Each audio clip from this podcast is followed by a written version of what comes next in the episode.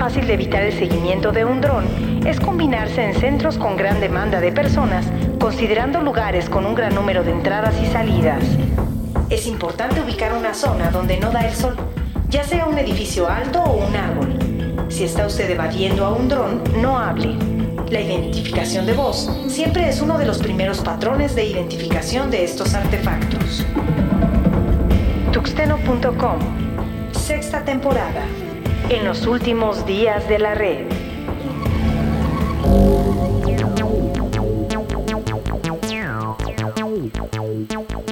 ¿Qué tal señores? Bienvenidos a este que es el número 87 del podcast de tuxteno.com en los últimos días de la red. Mi nombre es Antonio Karam y saludo a mi buen amigo Jorge que me acompañará el día de hoy en este, el número 87. Jorge, ¿cómo estás? ¿Qué tal? Muy buenas noches, bienvenidos a este su podcast. Muy bien señores, pues arrancamos con esto que son las noticias de esta semana. Este es el número 87. Lo trascendente. Noticias.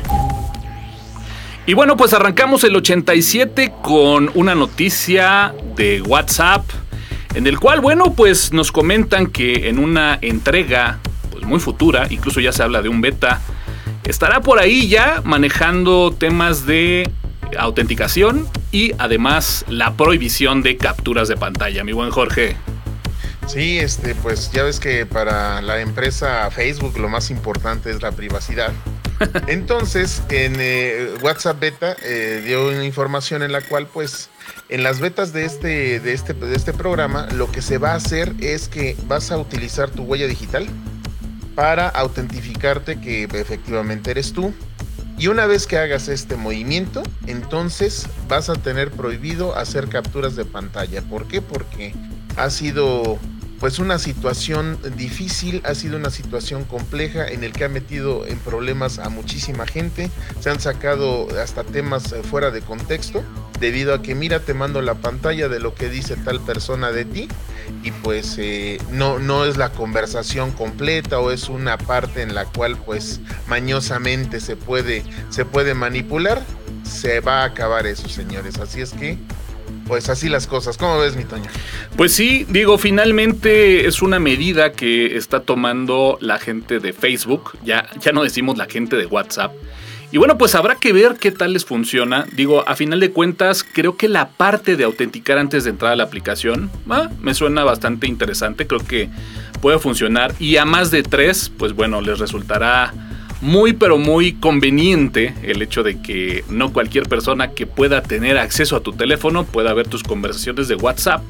Sin embargo, el tema de restringir un tanto las capturas, ah, tengo ahí mis dudas, ¿no? Sabemos que a últimos años, pues bueno, WhatsApp se ha convertido en una herramienta incluso hasta para los trabajos, para la comunicación eh, interdepartamentos y bueno, pues de repente el poder hacer una captura de información para compartir una pantalla información proveniente de repente de una conversación, pues vaya que se ha convertido en una práctica muy pero muy frecuente. Así que bueno, pues habrá que ver estas dos actualizaciones que promete Facebook para su aplicación en WhatsApp.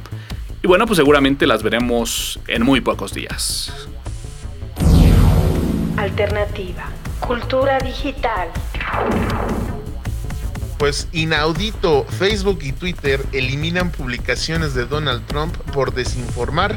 Lo que él dice es que públicamente los niños, en teoría con el señor este, pues son inmunes al bicho.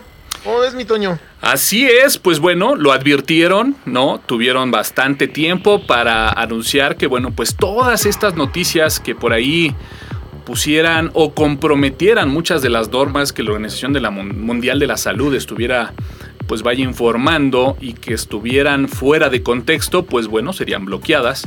Y habría que comentar y informar, informar también un poco que bueno, pues en muchas noticias se hablaba que había sido la cuenta directamente de Donald Trump y esto no es así.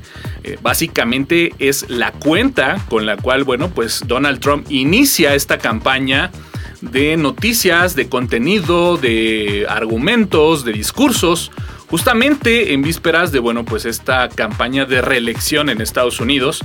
Y justamente en estas cuentas fue cuando eh, se publicó y, bueno, pues como bien comentas, ¿no? Esta noticia en la cual aseguraban una entrevista por ahí en donde se habla de que expertos comentan que, bueno, pues los pequeños son prácticamente inmunes al bicho del COVID-19. Así que, pues bueno, lo advirtieron, dicen que guerra avisada no mata. Y bueno, pues el mismísimo Donald Trump y su gente de campaña fueron, pues vaya, excluidos con estas cuentas, ¿no, mi Jorge? Sí, efectivamente, sobre todo porque, bueno, eh, por parte de Facebook, este señor, el dueño Mark Zuckerberg, trae arrastrando lo de Cambridge Analytica, que pues eh, fue más que comprobado que fue un rol crítico para, para la campaña de Donald Trump, Trump hace un rato. Entonces, ahora sí fue de directo de llegar y decir, oye, estás desinformando, cambié mis políticas al respecto. Y bueno, ahí se conjuntaron las dos redes en las cuales pues eh, esas políticas se, hicieron presentes ya como tal y pues los dos le eliminaron mensajes por contener informaciones falsas al respecto. Sin categoría. Off topic. Y bueno, pues pasando justamente a temas de información, hablando de estos penosos incidentes de la exposición de datos personales.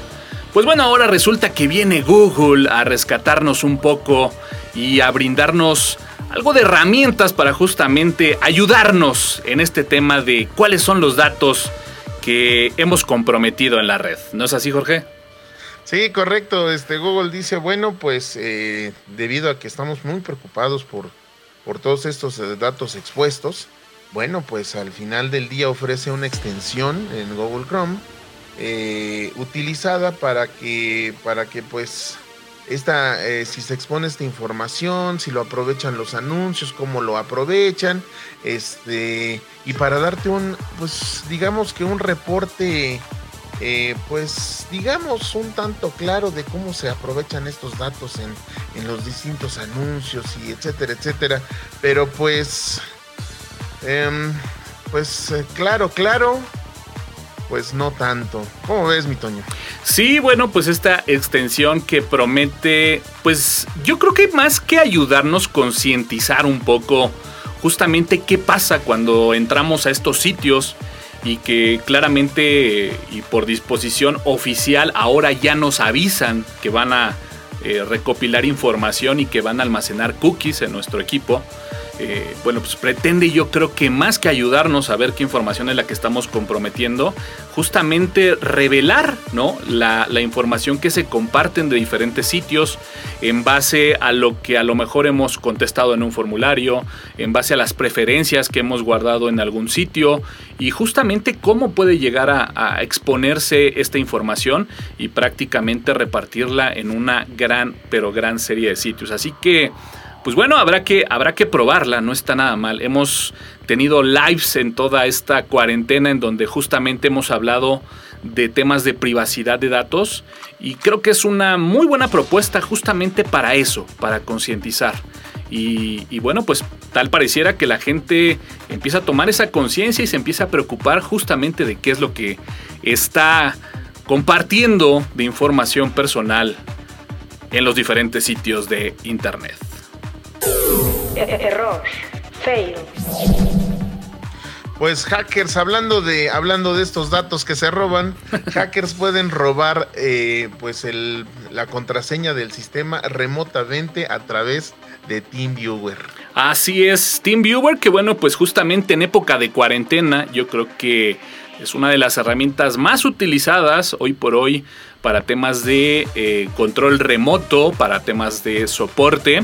Y bueno, pues la verdad es que esta noticia sorprendió ya que se anunció justamente que existe una vulnerabilidad que permite a un atacante poder comprometer la contraseña del sistema simplemente con el eh, hecho de accesar a una página que pueda tener justamente un código ahí malintencionado. Técnicamente, bueno, pues se habla ahí de la explotación de los URIs, que, bueno, pues al, manejar de forma incorrecta el tema de las comillas, pues bueno, por ahí un atacante maliciosamente puede generar algo de código para justamente explotar esta vulnerabilidad. Sin embargo, bueno, pues habrá que decirlo, eh, la nota prácticamente venía acompañada ya con la solución. Y bueno, pues se habla que justamente pues bueno, ya hay una actualización que resuelve esto, ¿no, mi Jorge? Sí, correcto. Digo, personalmente yo utilizo mucho ese sistema porque realmente es muy bueno y permite al, al, pues, al cliente ver absolutamente todos los pasos que tú estás realizando para que no haya nada en lo oculto ni nada de que, ah, yo me lo sé, etcétera. No, o sea, es abierto, pero sí, aquí viene la vulnerabilidad y eh, cómo, cómo resolverla con un parche.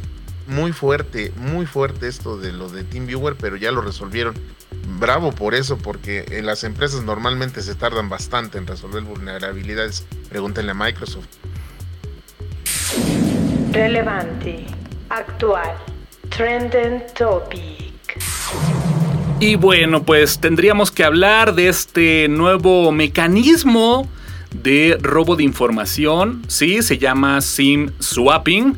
Y bueno, pues la idea es simplemente que se vayan familiarizando ahí con el concepto. Es algo que se va a ir viendo y se va a ir empezando a escuchar poco a poco, ya que muchas empresas grandes, pues bueno, empiezan a utilizar este mecanismo justamente de doble chequeo y bueno, pues nace un nuevo, un nuevo ataque y un nuevo concepto que lo estaremos escuchando muy, pero muy repetitivamente, ¿no, mi Jorge?